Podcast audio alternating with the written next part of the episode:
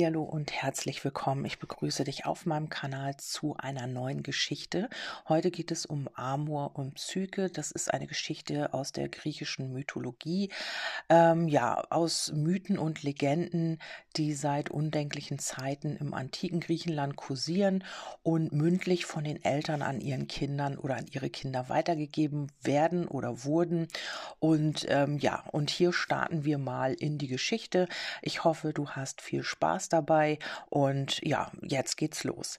Es war einmal ein König, der hatte drei Töchter, die allesamt den Liebreiz und die Schönheit ihrer Mutter, ihrer Mutter geerbt hatten. Alle drei waren bildhübsch, doch Psyche, die jüngste, war zweifellos die allerschönste. Sie glich einer Göttin, die unter Sterblichen wandelte. Der Ruhm ihrer Schönheit verbreitete sich im ganzen Land, und von allerher Länder machten sich Männer auf den Weg, um ihre Schönheit zu bewundern und ihr zu huldigen, als sei sie die eine Göttin. Eines Tages behauptete einer, selbst Aphrodite könnte sich nicht mit ihr messen, und der Satz verbreitete sich schneller als der Wind. Männer und Frauen, Arme und Reiche, Gelehrte und Krieger, sie wollen wissen, ob es stimmte, was man sich erzählte. Ob nun wahr oder falsch, die Gerüchte über die Schönheit des jungen Mädchens verbreiteten sich bis in, an die Grenzen der bekannten Welt und das Ergebnis ähm, war stets dasselbe. Immer weniger Menschen erinnerten sich an, den, an die Riten und Lobsgesänge zu Ehren der Göttin Aphrodite. Die Tempel, die einst zu ihren Ehren errichtet wurden, verwaisten, ihre Altäre waren mit kalter Asche bedeckt und ihre einstmals üppigen Gärten verwilderten. Die Huldigungen, die bisher Aphrodite als Sinnbild der Schönheit vorbehalten waren, erwies man nun einem einfachen Mädchen, die wie jedes menschliche Wesen dem Tod geweiht geweiht war. Als Göttin der Schönheit konnte Aphrodite, die ebenso schön und eitel und grausam war, diese Situation nicht hinnehmen und wandte sich hilfesuchend zu ihrem Sohn Amor, der ihre Verbindung mit, Krieg, mit dem Kriegsgott Ares entstammte. Amor folgte ihrem Ruf und erschien mit Pfeil und Bogen, gegen die nichts und niemand im Himmel und auf der Erde gefeit war. Zeus hatte ihm die Macht verliehen, mit seinen Pfeilen leidenschaftliche Liebe zu wecken. Wer von seinem Pfeil mit goldener Spitze getroffen wurde, verliebte sich unsterblich in die erstbeste Person, die ihm begegnete. Die übrigen Pfeile, die eine Spitze aus Blei besaßen, säten Untreue, Vergessen und Undankbarkeit in die Herzen ihrer Opfer. Die Göttin zeigte ihrem Sohn auf der Wasseroberfläche der olympischen, des olympischen Brunnens das Bildnis der jungen Psyche. Das Mädchen stand vor dem Portal eines Aphroditentempels und nahm die Lobgesänge, Verse und Blumen hunderter Menschen entgegen, die ihr huldigten, wie sie zuvor der Göttin gehuldigt hatten. Wie du dir vorstellen kannst, ist das nicht hinnehmbar, sagte Aphrodite. Dann erzählte sie Amor von ihrem Plan. Mein Sohn, ich will, dass du deiner goldenen, deine goldenen Pfeile nimmst und dafür sorgst, dass dieses schamlose Ding sich un, unsterblich in die niederträchtigste und verachtenswerteste Kreatur auf der Welt verliebt. Nur diese de endliche Demütigung kann diese Wende, diese Wunde heilen, die dieses Mädchen deiner Mutter zugefügt hat. Amor war immer bereit, jeden Wunsch seiner Mutter zu erfüllen, und wenn ihm ihre Rachsucht in diesem Fall übertrieben und ungerecht erschien.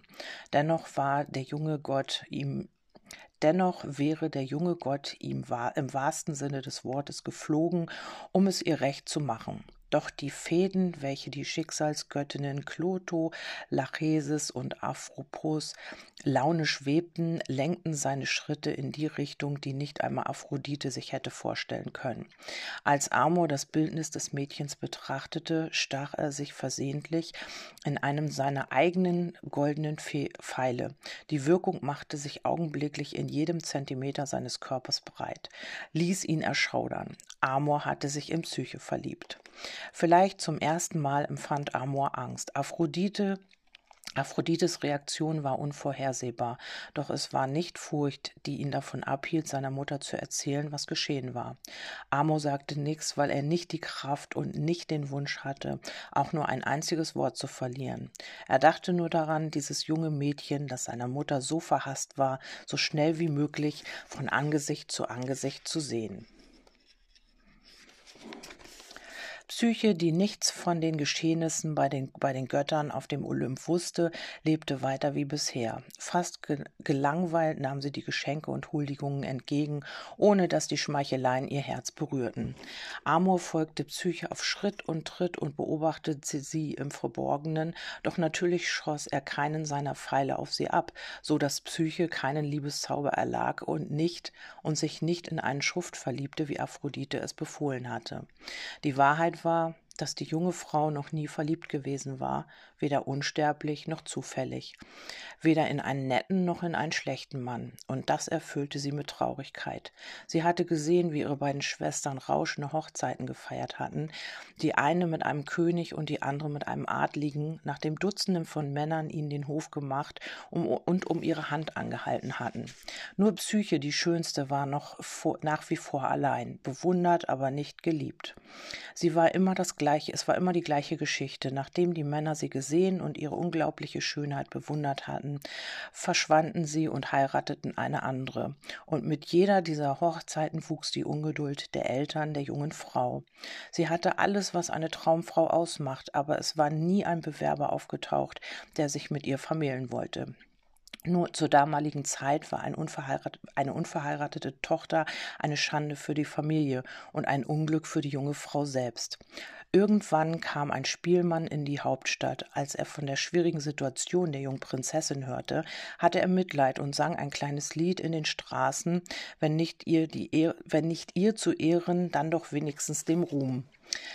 Die hässlichste und die schönste, das weiß ein jedes Kind, wenn es gilt, einen Mann zu finden, stets die Letzten sind. Die Nachbarn und Freunde der Familie stimmten dem Rat zu, der in dem Leid mitklang. Man musste abwarten und durfte nicht die Hoffnung verlieren. Psyche war noch sehr jung, kein Grund zu verzweifeln. Der Richtige würde schon noch auftauchen. Der Vater hat alles, um den Rat zu beherzigen, tat alles, um den Rat zu beherzigen, doch das konnte ihn nur ein paar Wochen beruhigen. Dann raubte ihm erneut die immer gleiche Frage den Schlaf, ohne dass er eine Antwort darauf erhielt. Was sollte aus seinem seiner schönen, aus seiner schönen Tochter werden, wenn sich niemand fand, der sie heiraten wollte? Was, wenn sie für immer ledig bliebe? Wenn er wenigstens wüsste, dass der Fluch irgendwann enden würde und seine Ängste unbegründet wären. Wenn er sicher sein könnte, dass in Zukunft ein Partner auf sie wartete, dann wäre diese Aussicht auf Hochzeit Psyches, selbst wenn sie noch in weiter Ferne läge, eine Erleichterung für ihn. Von diesem Gedanken beseelt beschloss der Vater, nach Delphi zu reisen, um das Orakel zu befragen. Wenn es sich zu einer Antwort herabließ, um ihm etwas mitteilte, würde er irgendwann mit einer, mit einer mit seiner Ungeduld zurechtkommen. Ich habe drei Töchter, sagte er, als er vor dem Orakel stand. Zwei von ihnen sind glücklich verheiratet, die dritte jedoch zugleich die schönste ist, ist noch nach wie vor allein. Sag mir, wird irgendwann ein Bewerber für Psyche, meine Tochter, kommen? Das Orakel sprach zu ihm, doch die Prophezeiung war furchtbar. In zwei Wochen ab dem heutigen Tag an sollte Psyche in schwarze Gewänder gehüllt zum Gipfel des Berges Lykos geführt werden und allein dort zurückbleiben, ohne Nahrung und ohne Wasser. Nach zwei Tagen und zwei Nächten werde ein geflügeltes Wesen kommen, mächtiger als die Götter selbst und sie zur Frau nehmen. Wenn diese Reise nach Delphi von Sorge bestimmt gewesen war, so herrschten bei der Rückkehr Verzweiflung und Trauer. Das Orakel irrte nie, und keiner würde an seinen Prophezeiungen zweifeln. Mit einem kleinen Funken Hoffnung rief das Königspaar sämtliche Weisen und Berater des Landes zusammen, damit sie die Prophezeiung des Orakels deuten und versuchten, eine andere Bedeutung herauszulesen als das, was sie wörtlich besagte. Aber vergebens, es gab nichts zu deuten.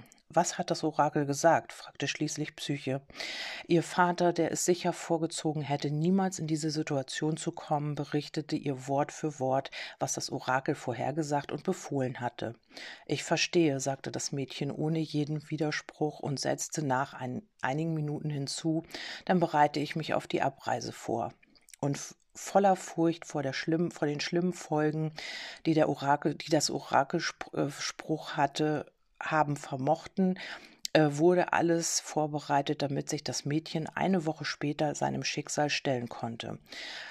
Schwarz gekleidet, als ginge sie zu einer Beerdigung, bestieg Psyche den Berg, begleitet von einem königlichen Gefolge, das jammerte und klagte, als geleite es einen geliebten Menschen zu seiner letzten Ruhestätte. Schließlich blieb das unglückliche Mädchen allein zurück, und das Gefolge kehrte zum Palast zurück, um für den Rest des Tages zu weinen. Psyche saß den ganzen Tag auf dem Berg und wartete. Als die Sonne am Horizont versank, begann die junge Frau vor Kälte zu zittern und weinte vor Angst. Da kam der sanfte Wind Zephyr durch die Dunkelheit zu ihr, hob ihren Körper über den felsigen Gipfel und brachte sie zu einer daunenzarten, blumenduftenden Wiese. Ins weiche Gras gebettet machte das Säuseln der Brise, die der Windgott geschickt hatte, Psyche für einen kurzen Augenblick ihren Kummer vergessen, und sie sank in einen tiefen Schlaf. Als die junge Frau wieder erwachte, stellte sie fest, dass sie am, an, am Ufer eines Glaska glasklaren Baches ruhte, der zum Trinken einlud. Das Wasser war kühl und die köstlichen Schlucke verliehen ihr neuen Mut. Sie stand auf, blickte sich um und sah nicht weit ein beeindruckendes und prächtiges Schloss. Mit seinen goldenen Säulen, seinen silbernen Mauern und dem Boden aus Edelsteinen schien es für einen Gott gemacht zu sein. Zum ersten Mal seit Wochen von, von innerer Ruhe durchdrungen näherte sich Psyche neugierig dem beeindruckenden Portal. So viel Pracht schüchterte sie ein, die Stille berührte sie, alles war so hell und strahlend. Nur sie selbst passte nicht hierher, und ihre Trauerkleidung und der Verwirrung, die sie viele unbeantwortete Fragen in ihr hervorriefen. Wem gehörte der Palast? Was machte ich an diesem Ort? Was hatte das mit der Prophezeiung des Orakels zu tun? Sie fasste sich ein Herz und öffnete das Tor auf der Suche nach Antworten. Innen herrschte völlige Stille, die nur von ihrem eigenen Atem durchbrochen wurde. Und plötzlich hörte sie ein Geräusch. Sie riss die Augen weit auf und spähte in jeden Winkel, aber es war niemand zu sehen. Hallo? Wo bin ich? Ist da jemand? fragte sie, fragte sie weiter. Psyche sah immer noch niemanden, doch sie hörte deutlich eine Stimme, die sagte Ich habe diesen Palast für dich errichtet. Deine Gemächer sind oben. Habe keine Angst, geh nach oben, nimm ein Bad und ruhe dich aus, solange du willst. Und dann, nach einer kurzen Pause, setzte die Stimme hinzu, alles, was im Schrank hängt, hat deine Größe. Zieh es an, was, zieh an, was du möchtest und geh dann nach unten in den Speisesaal. Dort wird es ein Festmahl zu deinen Ehren geben. Man sagt, wenn die Überraschung groß ist, seien keine Erklärungen nötig. Und auch wenn diese Behauptung nicht auf Psyche zutraf, biss sie die Zähne zusammen und ging die Treppe hinauf. Dort fand sie die Tür zu ihrem Zimmer offen. Sie hatte noch nie zuvor ein so herrliches Bad genommen und mit Duftölen und Essenzen aus aller Welt nach je in, in seinem so weichen, noch nie in einem so weichen Bett mit so zartem Laken gelegen. Und sie hatte noch nie so viele schöne Kleider an einem Ort gesehen, tatsächlich alle in ihrer Größe. Vielleicht um die scheußlichen schwarzen Lumpen zu vergessen, in denen sie gekommen war, wählte Psyche ein wunderschönes, kostbares Gewand, das sie mit Satin Schuhen und einer traumhaften Perlenkette ergänzte, die nur auf sie zu warten schien. Als sie fertig war, warf sie einen Blick vom Balkon in die prachtvollen Gärten und ging dann nach unten in den Speisesaal. Dort wartete eine lange Tafel mit den feinsten Speisen und erlesensten Köstlichkeiten auf sie. Krüge mit Säften in allen Farben und Geschmacks Geschmacksrichtungen und Kristallkaraffen mit frischem Wasser. Am Kopfende ein Stuhl sowie ein Gedeck, ein Kristallkelch und eine weiße Spitzenserviette. Am anderen Ende nichts, niemand, ein, nicht einmal ein Stuhl. Während sie aß, hörte sie eine junge Frau ringsherum sanfte Hafenklänge begleitet von einem vierstimmigen Chor. Sie hörte die Musik, aber auch hier sah sie nichts. Sie blieb den ganzen Tag allein, nur begleitet von der Musik, die ihr überall hin folgte, während sie den Palast erkundete. Anders als bisher in ihrem Leben musste sie nicht genau wissen, was als nächstes geschehen würde, um gelassen zu sein. Im Moment der größten Ungewissheit ahnte Psyche voraus, dass ihr Mann, das Monstrum in Gestalt einer geflügelten Schlange, bei Anbruch der Nacht zu ihr kommen würde, wie es das Orakel von Delphi vorausgesagt hatte, und dieses Wissen erfüllte sie zwar nicht mit Glück, aber sie versöhnte sie Es versöhnte sie paradoxerweise mit ihrem Schicksal. Auch für Amor war dies ein besonderer Tag. Der junge Gott war immer beliebt, äh, immer verliebt gewesen in die Liebe, die Natur und das Leben, doch nie zuvor hatte er Leidenschaft für, eine andere, für ein anderes Wesen empfunden. Sehnsüchtig und ein wenig sorgenvoll sah er die Begegnung mit Psyche entgegen. Zum ersten Mal empfand Amor Angst, diesmal um Psyches Zukunft. Er wusste, dass er nicht, dass es nicht oder dass er nicht einfach vor ihr erscheinen und sagen konnte, Geliebte, ich bin dein zukünftiger Mann. Psyche würde ihn erkennen, und wenn sie wusste, dass sie mit Amor zusammen war, würde das Unvermeidliche folgen. Aphrodite, die die Gedanken der Menschen lesen konnte, würde es sofort erfahren und sich mit ihrem ganzen Zorn auf das Mädchen stürzen, um es zu vernichten. Es war besser, wenn es die Wahrheit nicht kannte zumindest so lange, bis er mit Zeus sprechen und ihm um Hilfe bitten konnte. Als sich Psyche an diesem Abend schlafen legte, spürte sie, wie jemand ins Zimmer kam. Wer ist da? fragte sie in die Dunkelheit. Ich bin es, Psyche, deine Prophezeiung, raunte Amor ihr leise entgegen. Ich bin gekommen, um dir meine Liebe zu gestehen und um deine Hand anzuhalten, wenn du wenn du mich erhörst. Ich zünde die Lampe an, sagte sie. Nein, wisperte Amor, wenn du mich wirklich liebst, wirst du auf diese Bedingung eingehen müssen. Mein Gesicht und mein Äußeres müssen vorerst ein Geheimnis bleiben und ich kann dir nicht einmal eine Erklärung für meine Bitte geben. Wenn du mich hörst, könnte mir jede Nacht, könnten wir jede Nacht zusammen sein, aber immer im Dunkeln. Ich verspreche dir, meine ganze Liebe zu schenken und immer für dich da zu sein, wenn du mich brauchst. Wenn wir diese Regel befolgen, steht uns nichts im Wege. Ich werde versuchen, diese Unannehmlichkeiten wieder gut zu machen, indem ich jeden deiner Wünsche erfülle, sei er noch so groß oder klein, außerdem mich bei Licht zu sehen. Ähm, auch wenn Psyche ihren Verehrer nicht sehen konnte, war sie doch sicher, dass diese Stimme nicht einem schrecklichen Monster gehören konnte. Es war die Stimme des liebevollen Mannes, nach dem sie sich so lange gesehnt hatte, und ein weiteres Mal verschwanden alle ihre Ängste wie durch Zauberhand. Ihre Hände mit seinen verschlungen schlief sie tief und fest ein. Als Psyche am, am, nächsten Morgen aufwachte, tastete sie nach dem Körper ihres Geliebten, doch wie angekündigt hatte er das Bett verlassen, bevor die Sonne ins Zimmer schien. Obwohl sie wusste, dass, sie dass es vergeblich war, sprang die junge Frau auf und sah sich im Zimmer um. Geliebter, wo bist du? fragte sie ins Leere. Er selbst tauchte nicht auf, wohl aber seine Stimme, die zärtlich wie immer in ihr sagte Meine wunderschöne Psyche, ich habe diesen Palast für dich errichten und mit all dem ausstatten lassen, was deine Augen erfreuen konnte könnten.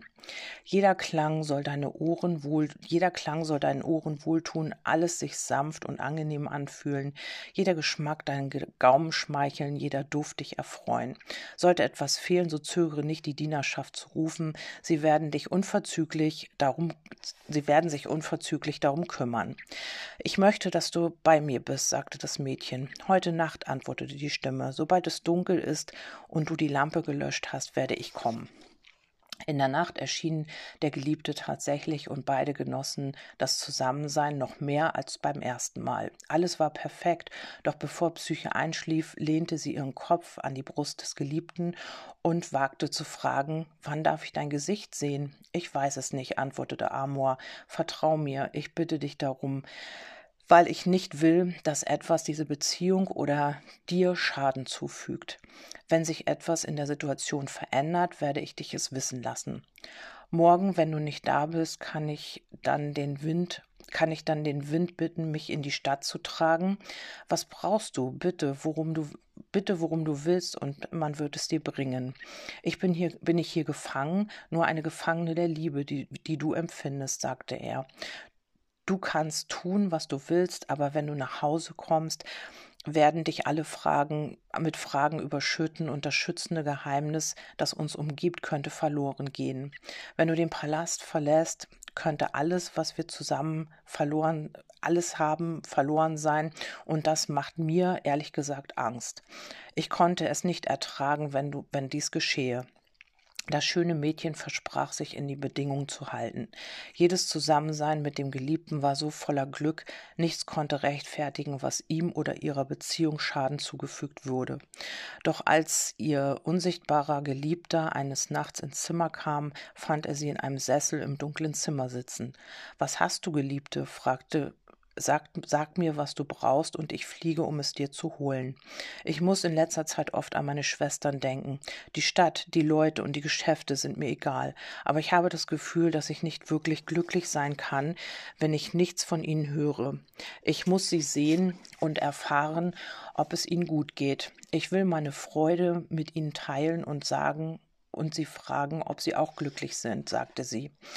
Es geht, es geht ihnen gut, sagte er, aber er wäre, es wäre nicht gut, wenn du dich, wenn sie dich sehen, glaub mir. Diese Begegnung wäre unser Verderben. Denk nicht länger daran, bitte. In dieser Nacht vermochten nicht einmal die zärtlichen Liebkosungen ihres geliebten Psyches Kummer zu lindern. Im Morgengrauen verschwand Amor erneut, und Psyche blieb allein im Palast zurück. Von dunklen Gedanken geplagt weinte sie über das Verbot, ihre Schwestern zu sehen. Du hast geweint, stellte Amor fest, als er nachts zurückkam. Ja, ich glaube, ich werde jeden Tag weinen, wenn du mir nicht gestattest, meine Schwestern zu sehen. Ich verspreche dir, Wort zu halten und den Palast nicht zu verlassen, aber lass mir die Freude, sie zu sehen und sie nur ein einziges Mal. Bitte, bitte. Amor wusste, dass es ein Fehler war, psychisch Psyches Wunsch nachzugehen, aber ihm war klar, dass er seine Gedanken und seine Geliebten nicht ewig etwas versagen konnte, das sie sich so sehr wünschte, denn das hätte Leid für sie und und ihn bedeutet, für sie aus Schmerz über die Enttäuschung und für ihn, weil er seiner Geliebten solchen Kummer bereitete. In Ordnung, sagte er. Morgen werde ich äh, Sephir bitten, deine Schwestern zum Mittag hierher zu holen. Aber ich muss dich darum bitten, direkt zu sein diskret zu sein. Du kannst ähm, aber alles mir mit mir besprechen und dir anhören, was sie zu erzählen haben. Aber sprich nicht über mich und meine Bezie und unsere Beziehung. Wahrscheinlich könnten sie unsere Verbindung nicht verstehen. Ich verspreche es, sagte Psyche. Am nächsten Morgen erschienen die beiden Schwestern an dem Bach, an dem auch Psyche gewesen war, als sie vom Berg Lykos herbeigebracht wurde. Glücklich und mit übervollem Herzen wartete die Gastgeberin auf sie. Die Freude der drei war so groß, dass es eine ganze Weile dauerte, bis sie vor lauter Seufzen, Lachen und Umarmung miteinander sprechen konnten. Schließlich gingen die Schwestern in den Palast und schauten, geführt von Psyche, in jeden Raum und jeden Winkel, die ihnen die Hausherrin voller Stolz zeigte. Doch am meisten beeindruckte sie die Schatulle mit den Edelsteinen, die Psyche neben tausenden von Kleidern in ihrem Schrank verwahrte.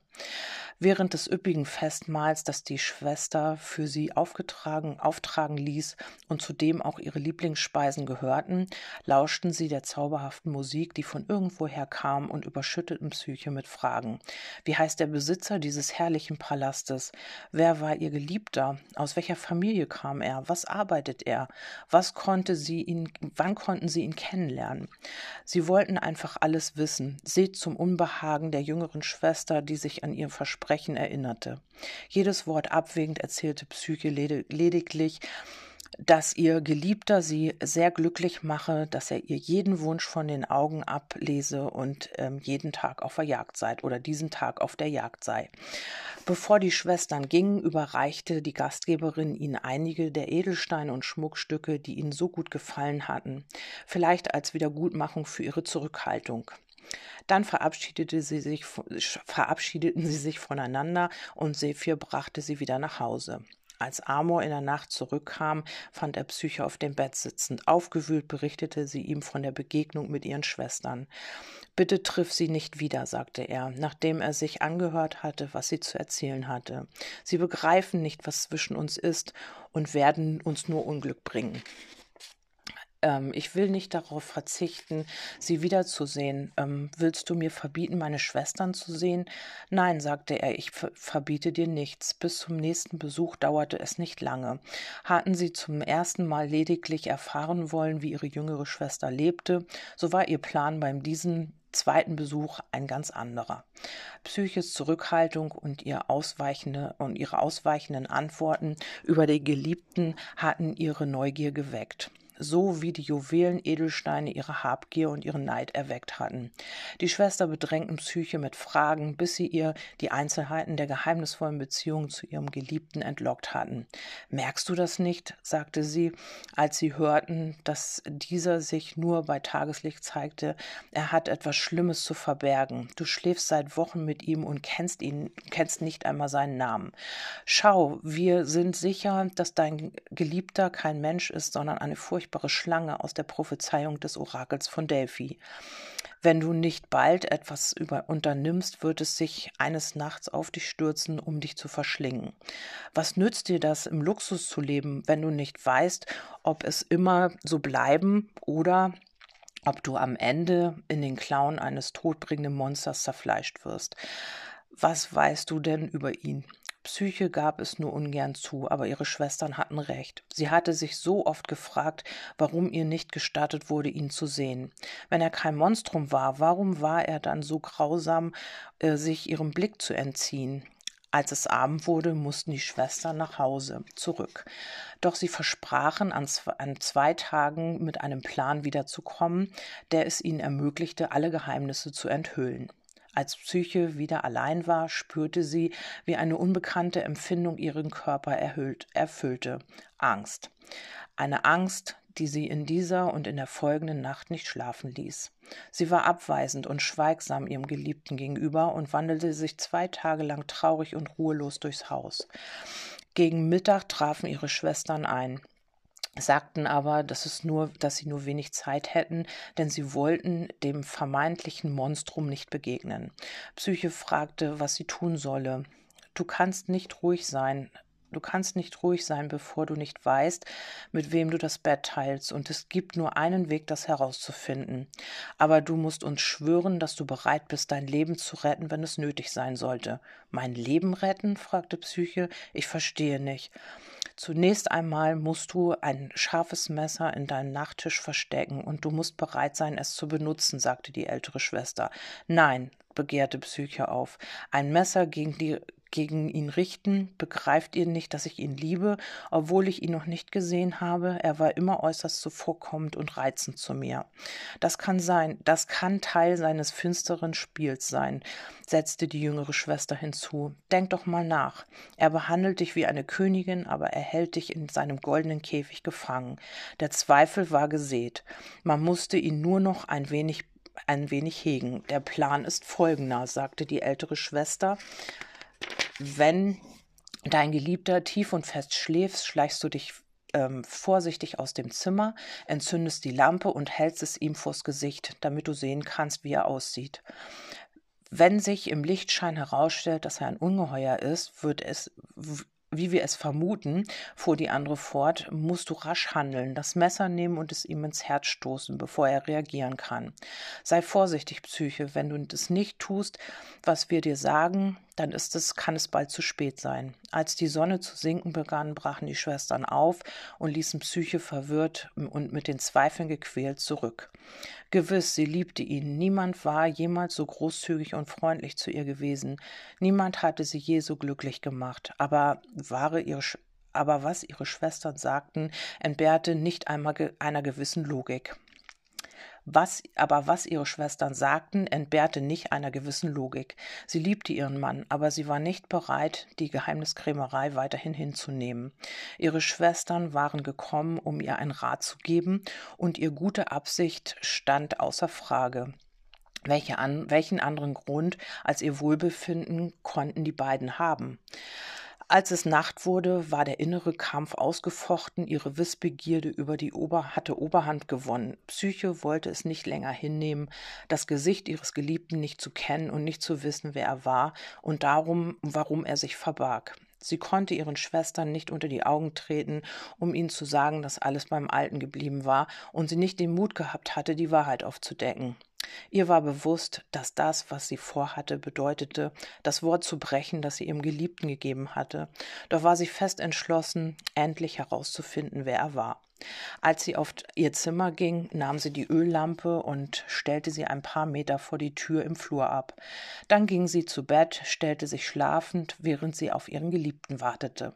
Als er schließlich kam, fragte er, wie ihr Tag gewesen sei, doch sie blieb regungslos liegen und mit geschlossenen Augen. In der Annahme, dass, die, dass seine Geliebte schlief, küsste Amor sie zärtlich wie jede Nacht und warf und war kurz darauf selbst eingeschlafen. Züge lag stundenlang wach, während sie auf den richtigen Moment wartete und Mut sammelte. Gegen Mitternacht dachte sie an die Worte ihrer Schwestern, atmete tief durch, ging in den Flur hinaus und entzündete die Lampe. Auf Zehenspitzen schlich sie zum Bett und hob die Lampe, um das Gesicht von ihr zu betrachten, von ihm zu betrachten. Ihr Herz machte einen Satz. Im Lichtschein war nicht das Ungeheuer zu sehen, das ihre Schwester ihr prophezeit hatten, sondern das Antlitz des schönsten aller Männer. Ihr Geliebter war kein anderer als Amor. Beschämt über ihre ungerecht, unberechtigten Zweifel wurde sich Züge der Dummheit bewusst, die, aus Misstrauen, die sie aus Misstrauen begangen hatte. Sie versuchte rasch die Lampe zu löschen, sich wieder zu ihm, ihrem Geliebten zu legen und die Geschichte für immer zu vergessen. Doch ihre Hände zitterten, gehorchten ihr nicht, so dass die siedend heiße Öl, so dass ein siedend heißer Öltropfen auf die Wange des schönen Jünglings fiel. Amo schrie auf und schreckte aus dem Schlaf hoch. Den Schmerz unterdrückend sah er die Lampe und den, in den Händen seiner Geliebten und griff sofort, begriff sofort, was geschehen war. Psyche erstarrte und wusste nicht, was sie sagen oder tun sollte. Amor, den der Verrat sehr schmerzte, als mehr schmerzte als die Brandwunde, ging wortlos aus dem Zimmer. Psyche lief hinterher und rief Bitte verlass mich nicht, ich kann ohne deine Liebe nicht mehr leben. Tut mir leid, meine Liebe, meine Liebe und dein Misstrauen können nicht miteinander existieren, erwiderte er. Psyche sah, wie ihr Geliebter die Flügel ausbreitete und davonflog. Als ihr klar wurde, dass sie alles zerstört hatte, brach sie in bittere Tränen aus. Sie weinte, so weinte sie fünf Tage und fünf Nächte lang. Ihr Herz war gebrochen, Ihr Herz war gebrochen. Anfangs hoffte sie noch, dass Amor nicht für immer gegangen war. Am Ende flehte sie zu den Göttern ihres Geliebten, noch einmal sehen zu dürfen, und sei es nur, um ihn um Verzeihung zu bitten. In ihrem Kummer glaubte sie, die arme Psyche, dass es ihre letzte Chance wäre, Aphrodite um Hilfe anzurufen. Schließlich war es ihr Sohn, dessen Vergebung sie erhoffte. So gingen sie mit allerlei Opfergaben zu dem Tempel der Göttin, warf sich vor ihr, vor ihr Bildnis nieder und sagte mit flehender Stimme, Hilf mir, o Göttin unter Göttinnen. Ich bin nicht hierher gekommen, um dein Verständnis zu erheischen, aber mich zurecht oder mich zu rechtfertigen. Ich weiß, dass ich Fehler gemacht habe. Bitte hilf mir, damit er mir vergibt. Da erschien Aphrodite vor Psyche und lachte ihr ins Gesicht. Wenn du einen Mann suchst, dann erwarte keine wenn du einen Mann suchst, dann erwarte keine Hilfe von mir, sagte sie verächtlich. Denn der, den du hattest, will dich nicht wiedersehen. Und das mit vollem Recht, lautete Psyches Antwort. Ich, ver ich verstehe ihn, aber ich höre, aber ich schwöre, ich liebe ihn so sehr, wie ich noch nie jemanden zuvor geliebt habe und nie wieder jemanden lieben werde. Ich werde alles tun, bitte, ich flehe dich an. Aphrodite war weit entfernt davon, Mitleid mit diesem Menschenwesen zu empfinden, das so menschliche Antworten gab. Aber er, aber sie erkannte, dass das Schicksal ihr eine weitere Möglichkeit bot, sich für die beleidigende Schönheit des Mädchens zu rächen. Wenn du wirklich möchtest, dass er dir vergibt, sagte sie, boshaft, musst du das unter Beweis stellen, indem du dann eine Reihe von Prüfungen bewältigst, die ich dir auferlege. Allerdings glaube ich nicht, dass es dir gelingen wird, sie zu bestehen. Ich bin bereit, alles zu versuchen, sagte das Mädchen. Ich sehe deine Entschlossenheit und verstehe deine Gründe, deshalb will ich dir helfen, log Aphrodite. Ich gebe dir meine beiden treuesten Dienerinnen mit, die Unruhe und die Traurigkeit. Sie sollen dich auf deinem Weg begleiten. Und so willigte sie einstmals zarte zarteste aller Prinzessinnen ein, sich den entsetzlichen Prüfungen zu stellen, die, eh, die eher für einen starken Krieger oder eine kleine Armee ersonnen waren, als für ein verliebtes Mädchen, das von dem Wunsch getrieben war, Amos Liebe und Vergebung zu gewinnen. Mit großem Mut und unter Einsatz ihres Lebens bestand Psyche alle Prüfungen und die letzte, in die Unterwelt hinabzusteigen und von dort das Kästchen mitzubringen, in dem Persephone, die Göttin der Totenwelt, ihr verborgenes Geheimnis aufbewahrte. Das kleine Kästchen fest umklammert, kehrte die junge Heldin in den Tempel zurück, um zu beweisen, dass sie die Aufgabe bestanden hatte, getreulich begleitet von Aphrodites Dienerin, die weniger eine Hilfe als vielmehr eine zusätzliche Last für die arme Psyche gewesen waren. Doch die Anstrengung war zu groß gewesen. Nachdem sie Aphrodite das Kästchen der Persephone auf den Altar gelegt hatte, brach die junge Psyche tot zusammen. Während dies auf, auf der Erde geschah, wurde Amor, nachdem er mehrere Wochen gewartet hatte, auf dem Olymp von Zeus empfangen. Er berichtete dem Göttervater von seiner Liebe zu Psyche und schilderte ihm, wie er aus Furcht vor der Reaktion seiner Mutter das Unglück ausgelöst hatte. Zeus rief alle Götter zusammen, auch die Mutter des Jünglings, und verkündete, dass Amor und Psyche ähm, einander offiziell äh, versprochen seien und seine Zustimmung und seinen Schutz besäßen. Tradiz der Tradition folgend ordnete er an, dass die Verlobten vor, vor ihn treten und alle mit Ambrosia auf das ewige Glück des Paares anstießen. Den Befehlen des Göttervaters wurde natürlich Folge geleistet. Merkur brachte Psyches Leiche und nachdem die Göttin Fortuna einige Tropfen eines magischen Elixiers ihre Lippen beträufelt hatte, erwachte sie wieder zum Leben und konnte über die Vergebung und die Liebe Amos hinaus auch den Segen und Schutz nicht nur von Zeus, sondern aller olympischen Götter entgegennehmen. Als unsterbliche Gottheiten waren Psyche und Amor von nun an für immer vereint. Ja, und jetzt kommt die Moral von der Geschichte. Also hier die ähm, Mythologie öffnet uns eine ganz eine ganze Welt von Interpretationen und Lesearten voller My Metaphern und Symbolen. Der Mythos von Amor und Psyche macht da keine Ausnahme und erinnert uns an mindestens ein Dutzend Tugenden und Schwächen von Männern und Frauen aus allen Zeiten.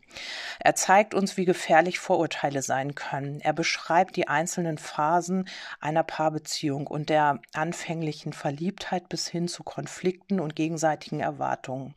Er warnt davor, sich von Mutmaßungen und Ratschlägen jener leiten zu lassen, die uns beneiden und uns Böses wollen. Und auch wenn es ein versöhnliches Ende gibt, das uns versichert, dass die Liebe immer siegt, wird diese zuvor den schlimmsten Prüfungen unterzogen, nämlich durch ihr Misstrauen und seine Angst. Ohne Vertrauen kann die Liebe nicht wachsen.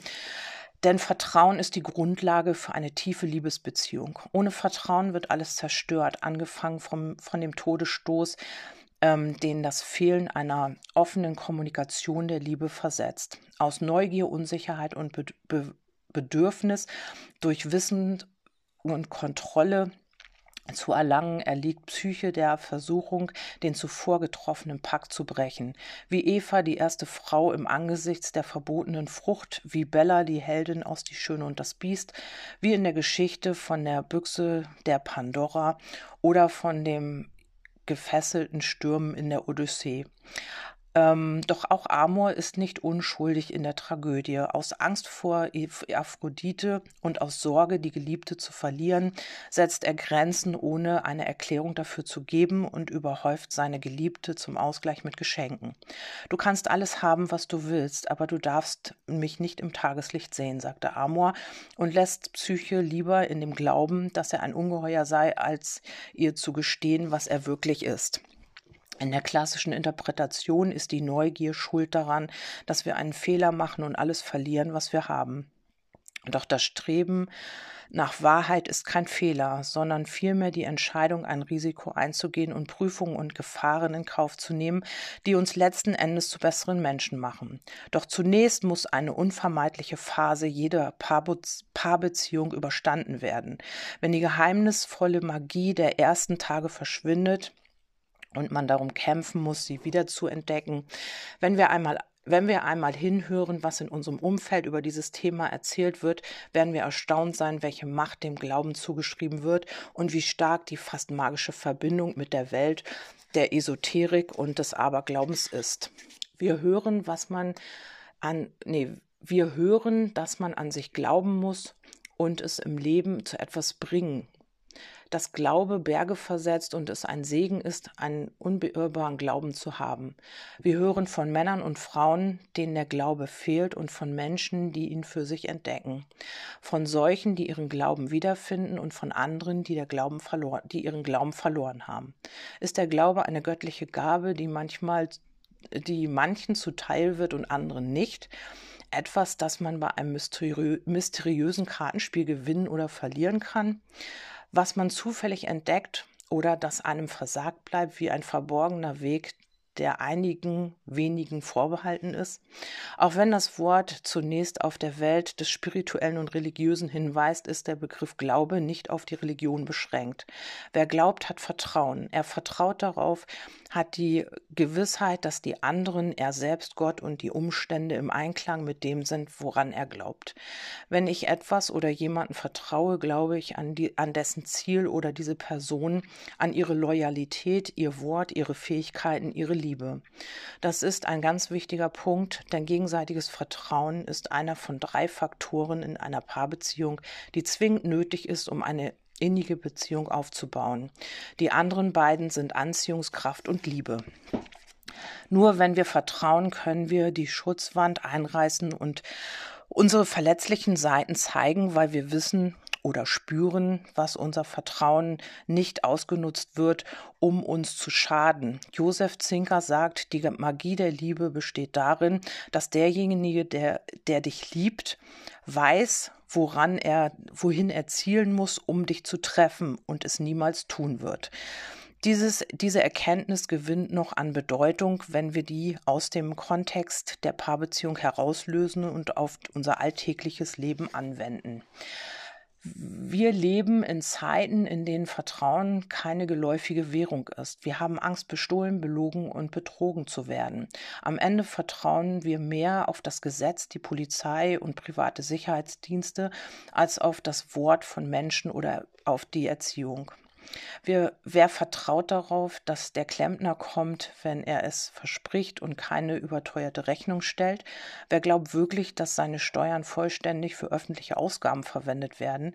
Wer würde eine Wohnung mieten ohne Vertrag und ohne Garantie? Die Wertschätzung des die Wertschätzung des anderen als Person das Vertrauen in sein Wort und seine Fähigkeit, ein Versprechen zu halten, sind nahezu verschwunden wie Spuren im Sand, weggespült von Ängsten, Unsicherheit und Enttäuschungen, die wir erleben mussten, weil wir vertrauten. Niemand ist davor gefeit, auf einen Halunken, einen Blender, einen Zyniker oder einen professionellen Betrüger reinzufallen. Aber das kann kein Vorwand sein, jemanden zu misstrauen.